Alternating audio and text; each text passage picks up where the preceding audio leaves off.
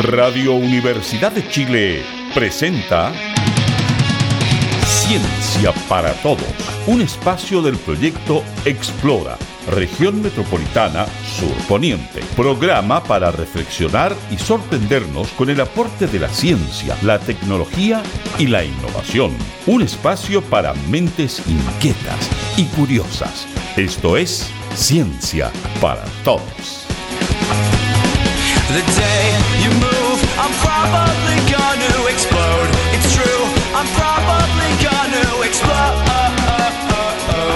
Bienvenidas y bienvenidos a todos los que nos escuchan a través de la Radio Universidad de Chile y la red de radios comunales y locales que nos acompañan. Les saludo, mi nombre es Luz María Cortines y les invito a ser parte de este programa Ciencia para Todos. En esta oportunidad tendremos un programa muy especial, porque escucharemos los podcasts que distintas instituciones colaboradoras prepararon especialmente para este Festival de la Ciencia. Esta es la invitación, escuchemos. A continuación, presentamos en Radio Universidad de Chile Festival de la Ciencia, un podcast para celebrar la curiosidad. Hoy te invitamos a escuchar a continuación les presento el primer ciclo de podcast. Escucharemos sobre qué es la investigación científica escolar. También conoceremos sobre ciencia, tecnología y el protagonismo de las mujeres en Chile y Latinoamérica. Todo esto en las voces de Nadia Politis, Mauricio Olivos y Paula Ayala de la Universidad de Santiago de Chile, USACH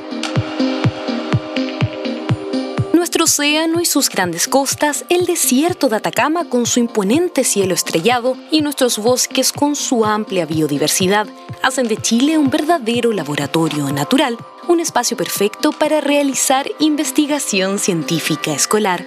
¿Y qué es la investigación científica escolar? La investigación científica escolar busca realizar proyectos de investigación donde te inspiras en tu entorno lo que ves a tu alrededor para así resolver preguntas que surjan sobre algún fenómeno. Esto lo puedes hacer junto a tus compañeros, compañeras y profesores de ciencias naturales, ciencias sociales, biología, química o física. Además, es una buena instancia para desarrollar tu creatividad poniendo en práctica lo aprendido en clases. Así, desde tus inquietudes puedes lograr nuevos descubrimientos, conocimientos y reflexiones. Seguramente ahora estás pensando en alguna idea que tuviste en mente pero que no sabes cómo llevarla a cabo. Te cuento que no todo está perdido porque en la Universidad de Santiago de Chile, en la USACH, desde el año 2017 que existe la revista de investigaciones escolares Brotes Científicos. ¿Brotes Científicos? Así es, la revista Brotes Científicos entrega un espacio para dar a conocer las investigaciones científicas escolares realizadas por estudiantes de todo Chile. En ella se publican proyectos de ciencias naturales, ciencias sociales, también de ingeniería y tecnología.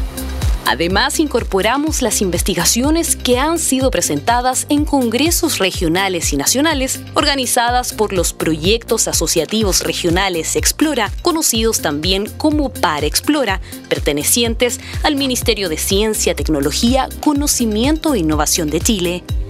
Si ya te estás entusiasmando, te damos algunos consejos para que puedas realizar con éxito tus primeras investigaciones científicas escolares.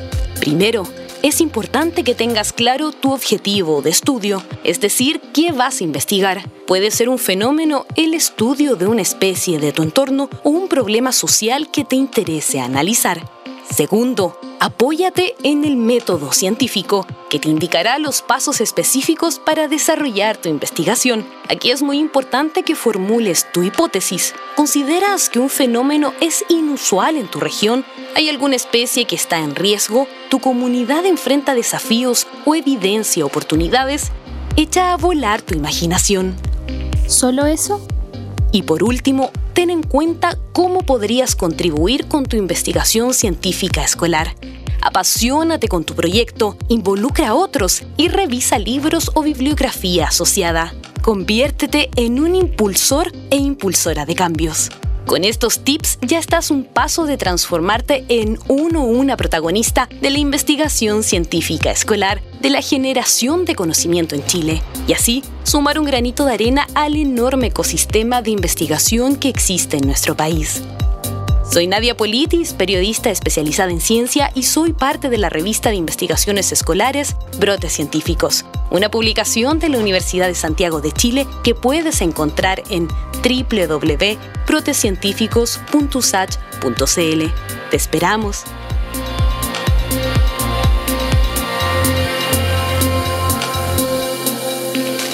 Hoy en día, en Chile, ya casi no existen carreras universitarias o profesionales que se denominen para mujeres o para hombres. Hay hombres que estudian y ejercen como matrones y mujeres que arreglan autos. Sin embargo, esto no siempre fue así. Hace un siglo atrás, es decir, el siglo XX, el machismo era parte del día a día y se consideraba normal dentro de la sociedad.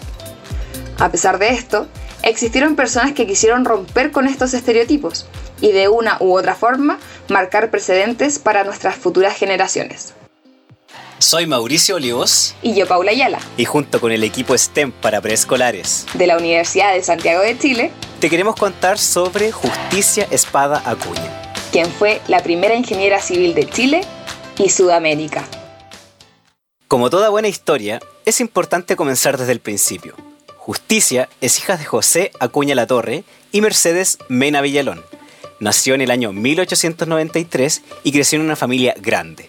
Eran cuatro hermanas y cuatro hermanos, todos con nombres extravagantes. Sansón Radical, Australia Tonel, Justicia Espada, Tucapel Arauco, América del Sur, Arquímedes Capitán, Chile Mapocho y Grecia Brasil. Todos tenían diferentes apellidos, ya que, según se cuenta, don José Acuña sufrió una estafa por alguien que se llamaba igual que él y queriendo que esto no le ocurriera a sus hijos e hijas, decidió nombrarlos de esta manera. Hay que recalcar que en esos tiempos el registro civil no funcionaba como hoy. Si bien la protagonista de nuestra historia es justicia, es importante nombrar a su padre, ya que José Acuña tenía la revolucionaria idea, para esos tiempos, de que sus hijas debían valerse por sí solas, luchar por sus ideales y, de ser necesario, ir en contra de lo que la sociedad en aquellos años creía correcto. Es por esto que tanto sus hijas como sus hijos crecieron en un ambiente de cooperación e igualdad de género. Sin duda, esto es muy contrario a lo considerado normal para la época. De esta manera, Justicia, luego de terminar sus estudios secundarios, ingresa a estudiar pedagogía en matemáticas al Instituto Pedagógico. Pero al corto tiempo se da cuenta que esta área no era lo suyo y decide dar un paso más allá. Se cambia de carrera, y en el año 1913 ingresa a estudiar Ingeniería Civil en la Facultad de Ciencias Físicas y Matemáticas de la Universidad de Chile. Si bien para ese año las mujeres podían cursar estudios universitarios en Chile, gracias al decreto Amunategui firmado el 6 de febrero de 1877 durante el gobierno del presidente Aníbal Pinto, Justicia fue la primera mujer en ingresar a estudiar ingeniería, siendo la única mujer entre todos los estudiantes de aquella facultad, marcando sin duda un hito importante en la historia nacional. En mayo de 1913, el Centro de Estudiantes le da la bienvenida. Llegó un momento en que una mujer, haciendo caso omiso a los prejuicios y añejeces y no llevando más armas que su cerebro y su carácter indomable, decidió estudiar ingeniería. Se presentó a bachillerato, siendo allí distinguida y continúa ahora como alumna en la escuela, haciendo así que el año 1913 haga época en la historia de la enseñanza de la mujer en Chile. Sin duda, el paso de justicia por esta facultad no debió haber sido fácil, tanto por los prejuicios de la época como por la sociedad machista. Sin ir más lejos, dentro de la facultad no existían baños para mujeres. Tan solo imagínense llegar hoy en día a algún lugar donde no existan baños ni para hombres ni para mujeres. Realmente impensado, ¿no? A Justicia le fue muy bien durante su paso por la universidad. No reprobó ningún ramo, lo cual hasta el día de hoy es una hazaña bastante difícil de llevar a cabo. Se titula en el año 1919 convirtiéndose de esta manera en la primera mujer ingeniera de Chile y también en Sudamérica. Finalizados sus estudios universitarios, Justicia comienza a trabajar en ferrocarriles del Estado. En este lugar se desempeñó como ingeniera calculista, trabajando en la misma empresa hasta que se jubiló en 1954. Durante su vida, Justicia participó activamente en el Instituto y el Colegio de Ingenieros de Chile Por esto y por su importancia en la historia, ambas instituciones deciden otorgarle reconocimientos. En 1981, el Colegio de Ingenieros incorpora a Justicia Acuña en la Galería de los Ingenieros Ilustres y el Instituto de Ingenieros crea el premio Justicia Acuña Mena, el cual es otorgado cada dos años desde 1991 a las ingenieras destacadas en su campo profesional. De esta manera, hemos llegado al final de esta historia. Justicia Espada Acuña es sin lugar a dudas un gran ejemplo a seguir tanto en su época como hoy en día. Esperamos que este podcast haya sido de tu agrado y que la historia de la primera ingeniera civil en Chile y en Sudamérica te haya gustado. No olvides seguir tus sueños y buscar aquello que realmente te apasiona. Síguenos en nuestras redes sociales. Búscanos en Instagram como STEM Preescolar y en Facebook como STEM para preescolares-DIMEC USACH. Hasta, la, próxima.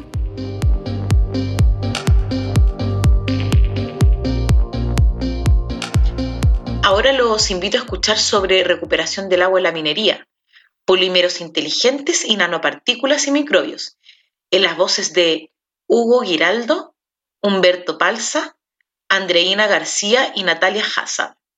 Todos ellos investigadores del Centro Avanzado de Tecnología para la Minería, AMTC. Hola, ¿qué tal? Bienvenidas y bienvenidos a este podcast del Festival de la Ciencia 2021 ofrecido por el Advanced Mining Technology Center AMTC de la Universidad de Chile. Soy el periodista Rodrigo de la Paz y conmigo está el investigador del centro Hugo Giraldo, doctorado en Ciencias de los Materiales. ¿Cómo estás, Hugo? Muy bien, gracias, Rodrigo. Es un placer estar contigo en este Festival de la Ciencia. Muy bien, y estamos aquí para hablar de agua en minería, específicamente de cómo recuperar agua en minería. Pero primero, Hugo, quisiera preguntarte, ¿cuánta agua se ocupa en minería como para que tengamos que pensar en recuperarla? Claro, una faena minera puede utilizar una gran cantidad de agua, porque extraer los productos valiosos, por ejemplo el concentrado del cobre, eh, se necesita mucha agua y disolver los minerales. Este proceso se llama flotación. Por ejemplo, una de las minas más grandes y productivas de Chile como Chuquicamata y Radomiro Tomic usan alrededor de 12 metros cúbicos por segundo de agua en sus procesos. Es una cantidad muy grande. Esta cantidad alcanzaría, por ejemplo, para llenar una piscina olímpica cada cuatro minutos. Si hablamos, digamos, del consumo de agua en todas las faenas mineras de cobre en Chile, por ejemplo, es de casi 70 metros cúbicos cada segundo. De nuevo, si lo medimos en piscinas olímpicas, podríamos llenar con esta cantidad una cada 40 segundos. Eh, mm, esta agua proviene de tres fuentes principales, eh, ríos, lagos, agua de mar y recirculación dentro del mismo proceso. ¿Y toda esa agua que se usa, a dónde va a parar? ¿Se bota? ¿Se ensucia? ¿Qué se hace con toda esa agua que se utiliza? Por fortuna las faenas mineras son eficientes. Alrededor del 70-80% del agua que se usa en los procesos mineros se puede recuperar. Es decir, digamos de cada 10 litros usados, aproximadamente 7 u 8 litros vuelven al mismo proceso muchas veces. Los litros que se pierden deben ser recuperados, claro, de agua continental o agua de mar. Por supuesto, el objetivo de todos los procesos es mejorar y alcanzar el mayor, la mayor cantidad de reuso posible para evitar la escasez de agua, que por ejemplo en sectores como el norte de Chile es muy, es muy marcada y las faenas mineras además son muy grandes. y esa agua residual, ¿cómo se puede recuperar? Eh, hay varias opciones para recuperar el agua. La industria minera ha hecho muchos esfuerzos para recuperar y reusar el agua en los procesos. Eh, una de las opciones más importantes en la actualidad es recuperar el agua por desalinización, que utiliza una tecnología que se llama membranas de osmosis inversa. Eh, para recuperar, eh, por ejemplo, agua, agua pura desde el agua de mar, removiendo el exceso de sal.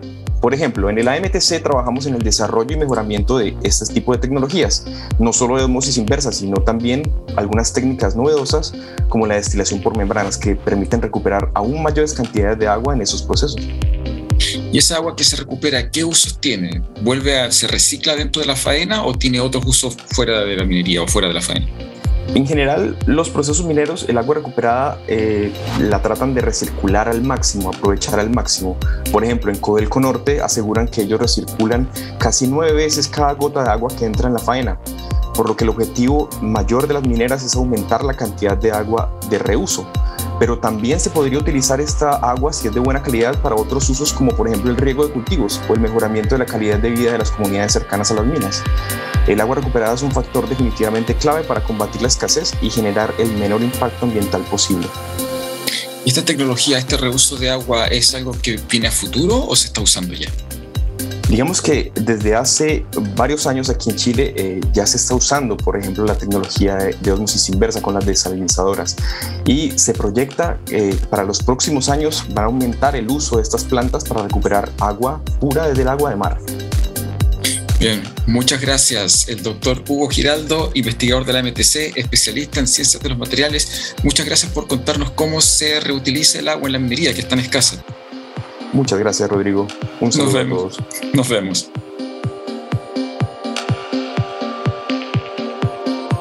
Hola, ¿qué tal? Bienvenidas y bienvenidos a este podcast del Festival de la Ciencia 2021, hecho por el Advanced Mining Technology Center AMTC de la Universidad de Chile. Soy Rodrigo de la Paz, periodista de la AMTC, y conmigo está el investigador Humberto Palza, que es doctor en Ciencias de los Materiales, académico del Departamento de Ingeniería Química, Biotecnología y Materiales de la Universidad de Chile, y además director del Núcleo Milenio en Metamateriales, así que sabe mucho de este tema. ¿Cómo estás, Humberto? Bienvenido. Hola, eh, muy bien, muchas gracias por la invitación y por la oportunidad de conversar. Bien, eh, Humberto es especialista, como dije, en materiales nuevos y hoy vamos a conversar sobre polímeros inteligentes. ¿Qué son los polímeros inteligentes, Humberto? A ver, en general, un material inteligente es, es, la nueva evolución que está tomando la ciencia de los materiales, así como todo esto, el historia del hombre partió con la, con la edad de piedra Hoy día estamos la de materiales inteligentes. ¿Qué es un material inteligente? Es un material que, como su nombre lo dice, no es inerte, no es pasivo, sino es un material activo. Es un material que es capaz de reconocer el entorno y reaccionar frente a este entorno, igual que los seres vivos, entre comillas. Entonces, es un material que frente a un estímulo, por ejemplo, si cambia la temperatura, eh, si hay un aumento de luz, reacciona puede tener locomoción, puede tener una liberación de fármacos, por ejemplo, o eh, puede eh, cambiar su propiedad mecánica o magnética. Eso es un material inteligente y los polímeros inteligentes se enmarcan dentro de esa definición. Son polímeros o plásticos que dependiendo del entorno se adaptan, se modifican porque reaccionan frente a este entorno. Entonces, la capa de Batman que usan Batman Inicia, que la transforma en una especie de la delta, ¿es un material inteligente? Efectivamente es un muy buen ejemplo de lo que, lo que es el futuro, que claramente lo visualiza muy bien la película. Es una capa que frente a un, un campo eléctrico cambia muy drásticamente su propia mecánica. Entonces pasa a ser una capa flexible. Batman apretaba un botón y eh, le, le, aplicaba un campo eléctrico y frente a ese campo eléctrico el material reacciona, el polímero reacciona y se pone muy rígido y se transforma de una capa flexible como una tela a un material que representa casi una, casi una ala de un avión. Y eso es un muy buen ejemplo, eh, ciencia ficción, pero se está haciendo a nivel de laboratorio de un material inteligente frente a un campo eléctrico. ¿Y qué aplicaciones pueden tener estos materiales inteligentes, estos materiales que reaccionan con su entorno? Muy, muy fuerte en aplicaciones biomédicas. Por ejemplo, si yo tengo un implante polimérico y este implante yo lo, lo, inserto en el cuerpo, es capaz de reconocer cambios en el pH, cambios en el entorno fisiológicos y de esa manera liberar fármacos o eh, factores de crecimiento o algún, algún guion que sea beneficioso para el cuerpo humano. Entonces estamos hablando de sistemas que liberan drogas o liberan fármacos en forma local y controlada gracias a esta propiedad de poder liberar y de interactuar con el entorno. También hay muchas aplicaciones en SensePes. Por ejemplo, si tengo piping, por ejemplo, en minería o, incluso en, en, construcción, yo puedo detectar cuando el material sufre daño. Porque el material como es inteligente, cuando sufre daño es capaz de entregarme alguna señal eléctrica y decirme que acá yo tuve un fallo. ¿Y estos materiales se están usando en la actualidad o es algo que viene en el futuro? Y si en el futuro, ¿en cuánto tiempo más los podemos tener? Actualmente hay muy pocos usos, está en pleno desarrollo. Eh, de lo que he escuchado que en el corto plazo se podrían ocupar, exclusivamente es para los neumáticos de, ciertos autos porque básicamente va a ser un neumático que va a detectar la humedad del pavimento y de acuerdo a la humedad se va a adaptar su topografía para mejorar el roce. En medicina también hay indicios de que se está empezando a ocupar por el tema que yo te decía, que es eh, los nuevos implantes van a ser eh, inteligentes porque van a ser sistemas poliméricos que se van, van a reaccionar frente al entorno fisiológico. Y muy fuerte también el tema del packaging, de envase y embalaje para fruta. Los sistemas inteligentes son capaces, por ejemplo, un film inteligente es un film que es capaz de eh, reaccionar frente a la respiración de la fruta, por lo tanto puede ayudar a que madure en más tiempo. Entonces, son como las tres líneas de aplicación que uno podría visualizar de polímeros inteligentes. Bien, polímeros inteligentes, el material del futuro. Humberto Balsa, investigador de la MTC, académico de la Universidad de Chile y director del Núcleo Milenio en Metamateriales. Muchas gracias por conversar con nosotros. Nada, de nada, un gusto. Hola, ¿qué tal? Bienvenidas y bienvenidos a este podcast del Festival de la Ciencia 2021 ofrecido por el AMTC de la Universidad de Chile. Soy el periodista Rodrigo de la Paz y conmigo están la doctora Andreina García, investigadora titular de la AMTC y académica del Departamento de Ingeniería de Minas de la Universidad de Chile, y la doctora Natalia Hassan, investigadora de la Universidad Tecnológica Metropolitana y especialista en nanopartículas con aplicaciones en nanomedicina y medio ambiente. Y estamos aquí para hablar de nanopartículas, específicamente nanopartículas de cobre como agente bactericida. Eh, Natalia, quiero partir contigo y preguntarte cómo funcionan las nanopartículas de cobre en esta acción antibacterial. Buenas tardes Roberto, eh, muchas gracias por la presentación. Bueno, te comento que eh, las nanopartículas de cobre actualmente están siendo utilizadas para muchas aplicaciones, entre ellas la que tú mencionas. ¿ya?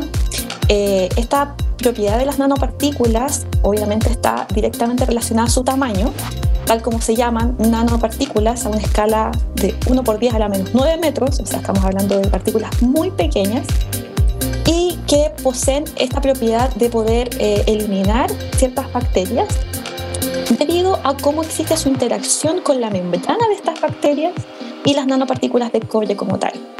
Lo que generan las nanopartículas em, principalmente es, digamos, un deterioro de la membrana, digamos, de la parte externa de una bacteria, ingresando de tal manera que empieza a interaccionar con ciertas proteínas ya que existen, y también los lípidos, que existen en la, en la, en la membrana de estas mismas. Y al interaccionar se generan ciertos, em, digamos, residuos ya tóxicos dentro de la misma. Y de esta forma automáticamente se elimina eh, la bacteria. Ahora, ¿por qué uno se preguntará por qué la nanopartícula y no directamente, por ejemplo, una sal de hierro?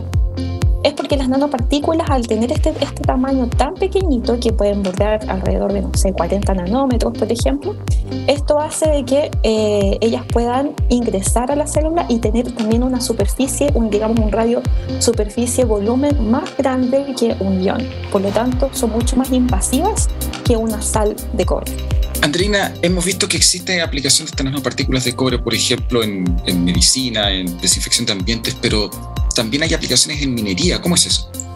Uno de los grandes desafíos que nos trazamos Natalia y yo a través de un proyecto de, investigación asociativa fue precisamente aprovechar eh, la riqueza que tiene Chile en, yacimientos de cobre e intentar utilizar sales desde la minería de cobre chilena para la producción de las nanopartículas de cobre y, e incluso que, su implementación puedan ser de provecho para el sector minero. Una de las líneas de investigación que impulsamos está relacionada con el desarrollo de membranas para la desalinización de agua de mar, siendo uno de los principales desafíos y problemas detrás de la desalinización por osmosis inversa, que es la de mayor implementación a escala industrial y principalmente en Chile.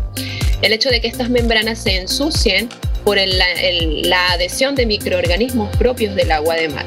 Es decir, aquella posibilidad de que em, la membrana sea antibioensuciamiento podría lograrse si incorporamos nanopartículas de cobre a materiales de este tipo. Nosotros hemos trabajado junto a Natalia en la producción de nanopartículas de cobre desde sales mineras y su incorporación en membranas para ósmosis inversa, eh, buscando este efecto de antibioensuciamiento ante eh, su posible uso en procesos de desalinización de agua de mar. ¿Qué ventajas tendría que la membrana no esté taponeada o contaminada con estos microorganismos? Sí, el, el, bioensuciamiento es uno de los problemas más críticos en las plantas de operación de desalinización de agua de mar en el mundo. Y esto es precisamente por la capacidad que tienen los microorganismos a adherirse a la superficie, a crecer y a proliferar, generando caídas en los rendimientos de desalinización. Precisamente porque este, bio, este biofilm que se forma en superficie tiende a generar impactos en el permeado de agua y a incrementar incluso las necesidades de energía para lograr eh, eficiencia en el sistema de desalinización. Entonces, tener una membrana antibioensuciamiento, producto de la incorporación de nanopartículas de cobre, es sin duda una propiedad sumamente relevante para el negocio de la desalinización de agua de mar. Y por ende para la minería, entendiendo que la minería hoy en día se abastece de agua de mar desalinizada en su proceso productivo. Bien, una aplicación novedosa de nanopartículas de cobre y sus capacidades antibacteriales. Doctora Andrina García, doctora Natalia Hassan, muchas gracias por acompañarnos en este podcast. Gracias. Gracias a ti.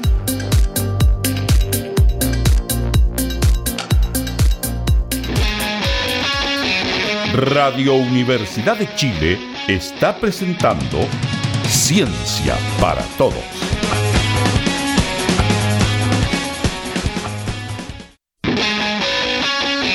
Radio Universidad de Chile está presentando Ciencia para Todos. A continuación les presentaré tres temas bien prácticos y útiles para nuestra vida actual. Guía para apoyar a niños y niñas frente al cambio climático en la voz de Pia Santelices del Instituto Milenio para la Investigación en Depresión y Personalidad, MIDAP. Luego escucharemos sobre eficiencia energética en el día a día con Matías Plas de la Red de Pobreza Energética. Y finalmente, derribando mitos del COVID-19 a cargo de Ilvania Salas e Ivania Valdés de la Universidad Mayor. El cambio climático que afecta a nuestro planeta repercute en la vida de todos y todas, especialmente en los niños y niñas que tendrán que hacer frente a un mundo distinto. Abordar este tema entre ellos, cuidando sus emociones ante esta realidad y sin transmitir la idea de un futuro catastrófico, es el foco de la guía para apoyar a niños y niñas frente al cambio climático, recientemente lanzada por el Ministerio de Ciencias y Tecnología. El material fue desarrollado por el Centro Cuida y patrocinado por MIDAP y una de sus autoras, María Pía Santelices, psicóloga especialista en infancia e investigadora asociada de MIDAP, nos cuenta a continuación los objetivos y contenidos de este material que está disponible en nuestro sitio web www.midap.org y en www.minciencia.gov.cl slash guía cambio climático. Estamos frente a un tema que si uno lo mira de manera científica, por supuesto que es absolutamente preocupante respecto al futuro y es muy fácil caer en ideas muy catastróficas, pesimistas y negativas, que si bien los podemos nosotros los adultos, digamos, manejar desde el punto de vista de que sabemos que podemos generar acciones eh, frente a este tema, para los niños y niñas lo viven de una manera diferente, porque los, para los niños y niñas su vida es el futuro, ¿cierto? Los proyectos futuros. Entonces, si tienen una idea de un futuro tan negativo y tan catastrófico, puede afectarles muy negativamente la visión del sentido de sus vidas.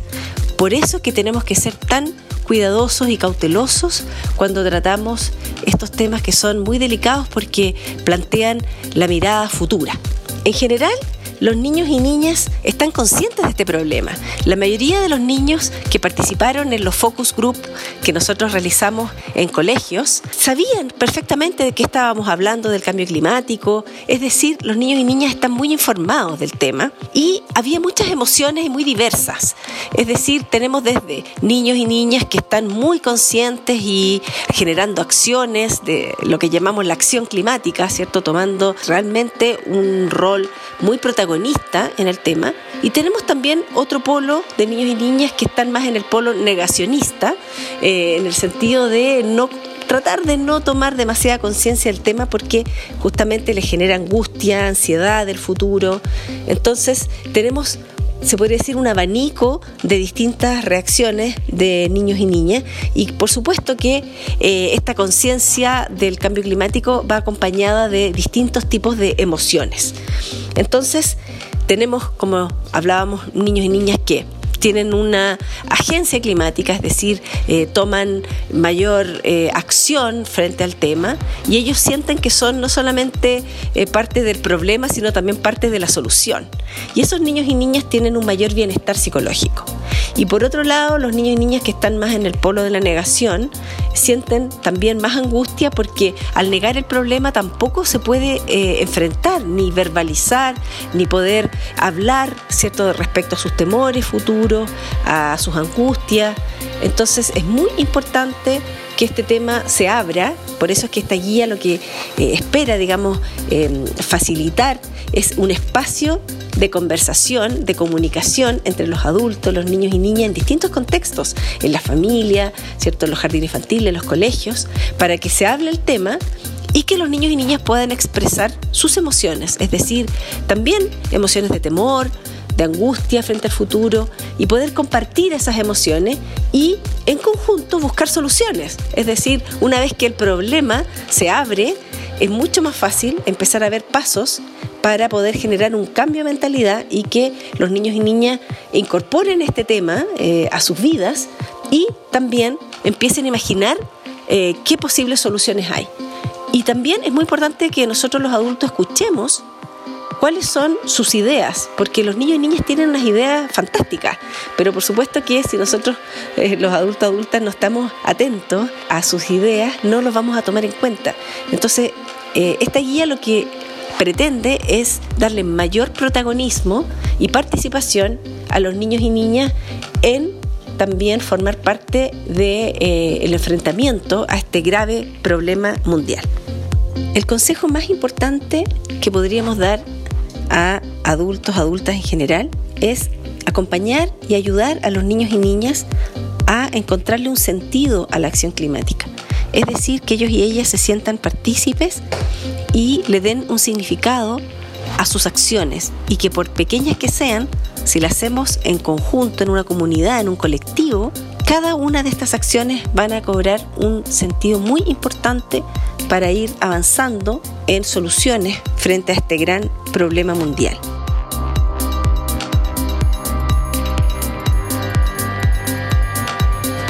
¿Te ha pasado alguna vez que a pesar de apagar las luces cuando no se están usando, la cuenta de electricidad de tu casa sube y sube cada mes?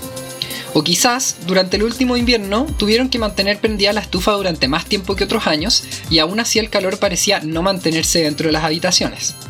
Si has experimentado alguna de estas situaciones, puede ser que tú, tu familia o quienes viven en tu hogar estén experimentando problemas asociados a las maneras en que usan la energía y los distintos servicios eléctricos, de calefacción o agua caliente. Mi nombre es Matías Plas, soy sociólogo de la Universidad de Chile, formo parte de la red de pobreza energética y del programa de inclusión energética latinoamericano y hoy te voy a dar algunos consejos sobre cómo ser más eficiente y ahorrar en el uso de la energía en el día a día.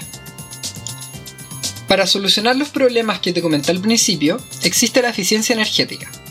Esta se refiere al uso inteligente de la energía, que nos permite reducir el gasto y ahorrar sin pasar a llevar nuestra calidad de vida y manteniendo siempre nuestras necesidades satisfechas.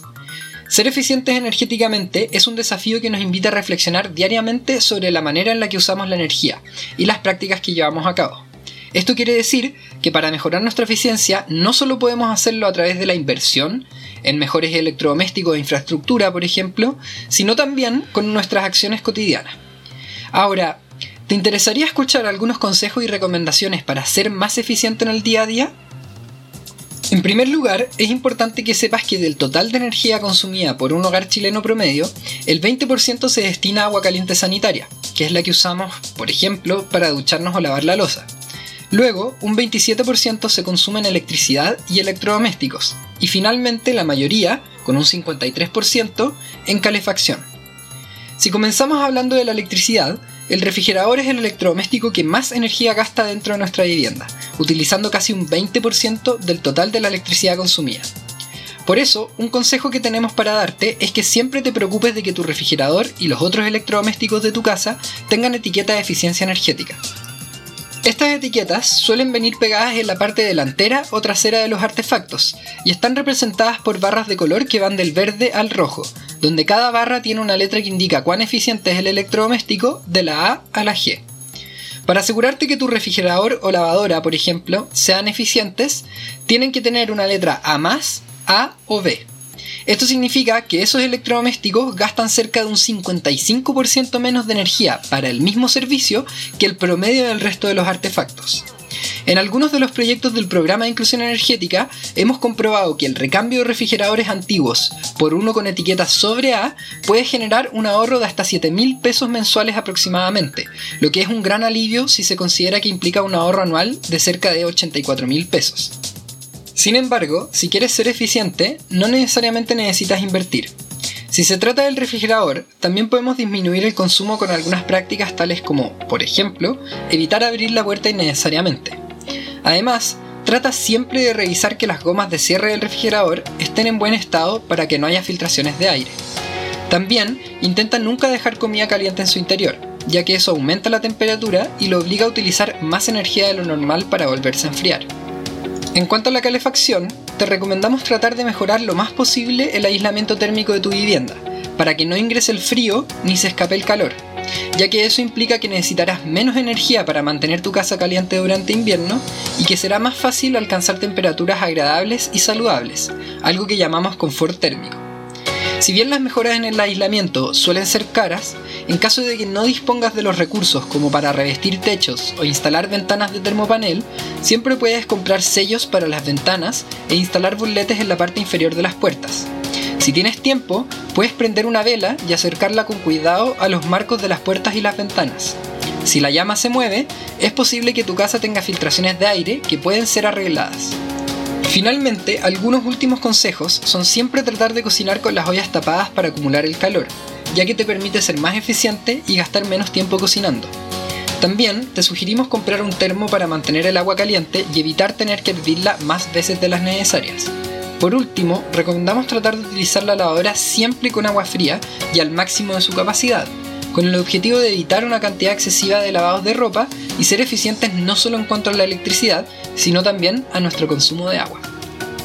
Todos estos consejos, que pueden realizarse tanto con pequeñas inversiones como con cambios en nuestras conductas, nos permiten no solo ahorrar y ser más eficientes, sino también cuidar el medio ambiente y contribuir con nuestro granito de arena día a día. ¿Y tú? ¿Te consideras eficiente energéticamente? ¿Qué otras prácticas o consejos se te ocurren para ser más eficiente y ahorrar en la cotidianidad? Si quieres aprender más sobre este tema, te recomendamos revisar el video en YouTube ¿Qué es la eficiencia energética? y el video Pobreza energética en Chile. Por último, puedes seguirnos en el Instagram y Twitter de la Red de Pobreza Energética y en el sitio web inclusionenergética.com donde encontrarás más información sobre nuestros proyectos.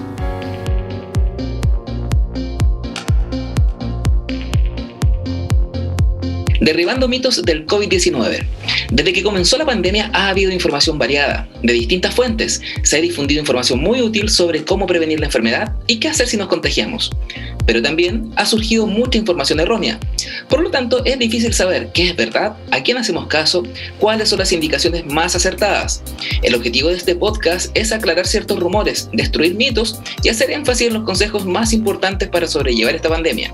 Mi nombre es Sebastián y me acabo de encontrar con dos expertas en esta materia, las candidatas a doctor Ilvana Salas e Ivania Valdés, a las que le pediré que me respondan varias preguntas. Empecemos por aclarar. ¿Podemos prevenir la enfermedad con el consumo de algunos productos? Por ejemplo, ¿las vitaminas o suplementos curan el COVID? No. Los micronutrientes, como las vitaminas, son fundamentales para el buen funcionamiento del sistema inmunológico y la salud, pero no hay ninguna indicación sobre el uso de vitaminas como tratamiento para el COVID.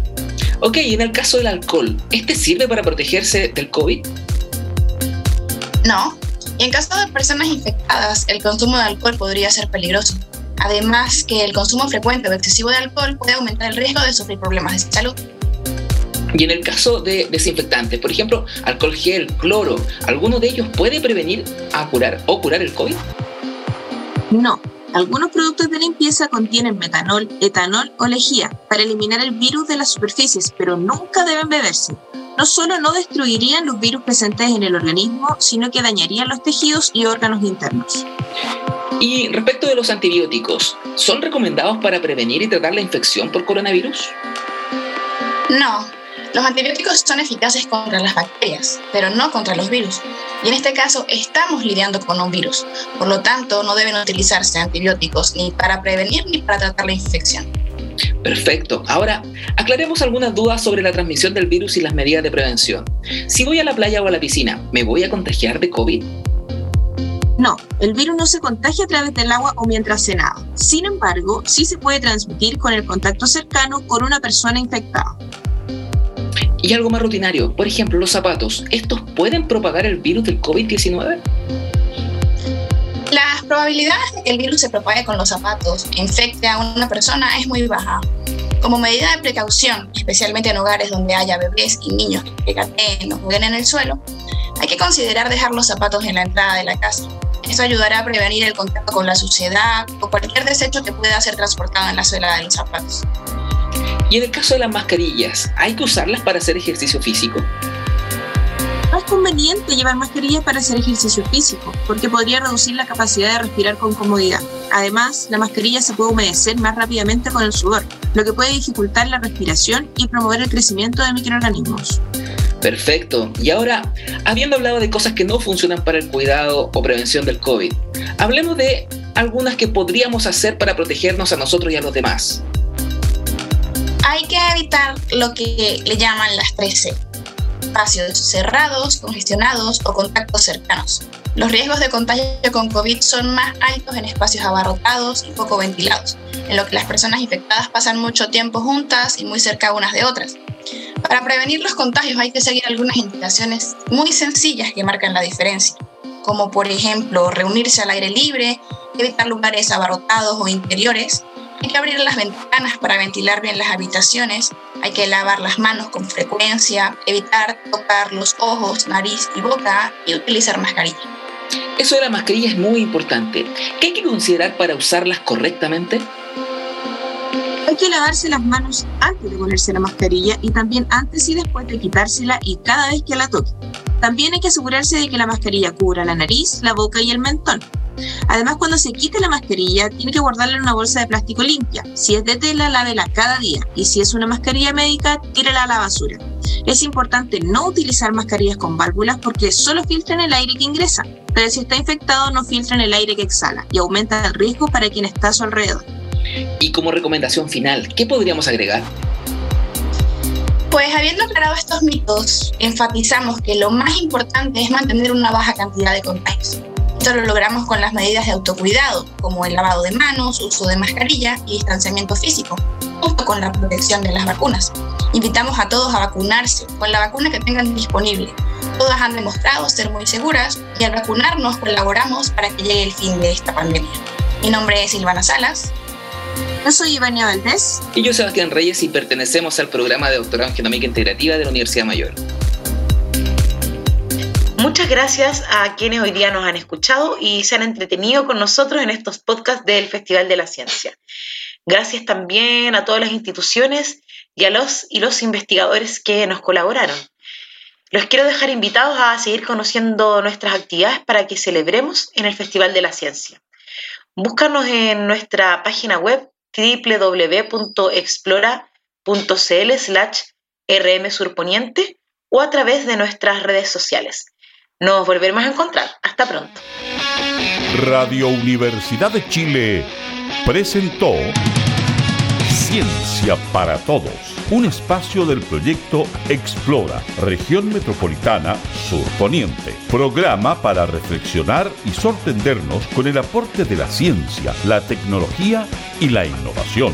Un espacio para mentes inquietas y curiosas. Esto fue Ciencia para Todos.